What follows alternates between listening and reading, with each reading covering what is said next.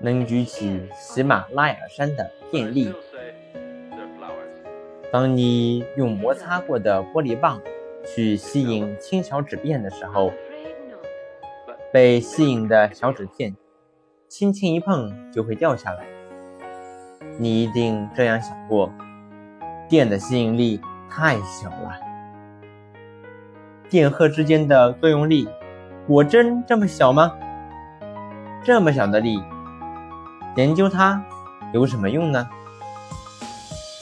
其实，电的吸力或斥力十分巨大，它在物质世界中起着非常重要的作用。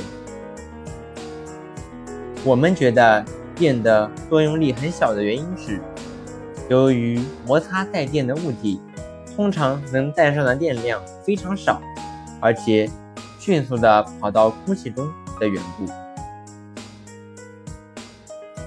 假使我们能使两个相距一米的人，每个人都失去百分之十的负电荷，原来是中性，也就是说，让他们都带正电荷。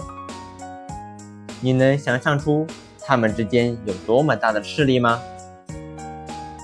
计算出来的数字一定使你吃惊。这个斥力是六百五十万亿亿吨力。足以举起喜马拉雅山，不，可以举起几千个、几万个喜马拉雅山。当两个电荷靠得非常近的时候，也会表现出很大的作用力。在物质内部，带电粒子之间的距离很小，大致是一千万分之一毫米。物质内部。一种电荷相互吸引，同种电荷相互排斥。在平时，吸引力和排斥力正好相互抵消。当把一个物体拉长时，电的引力就起作用，反抗拉伸；当把一个物体压缩的时候，电的斥力起作用，反抗压缩。正因为电的巨大斥力，所以很多物体很难压缩。例如，在水下一万米深处，水的体积也只能减二十分之一。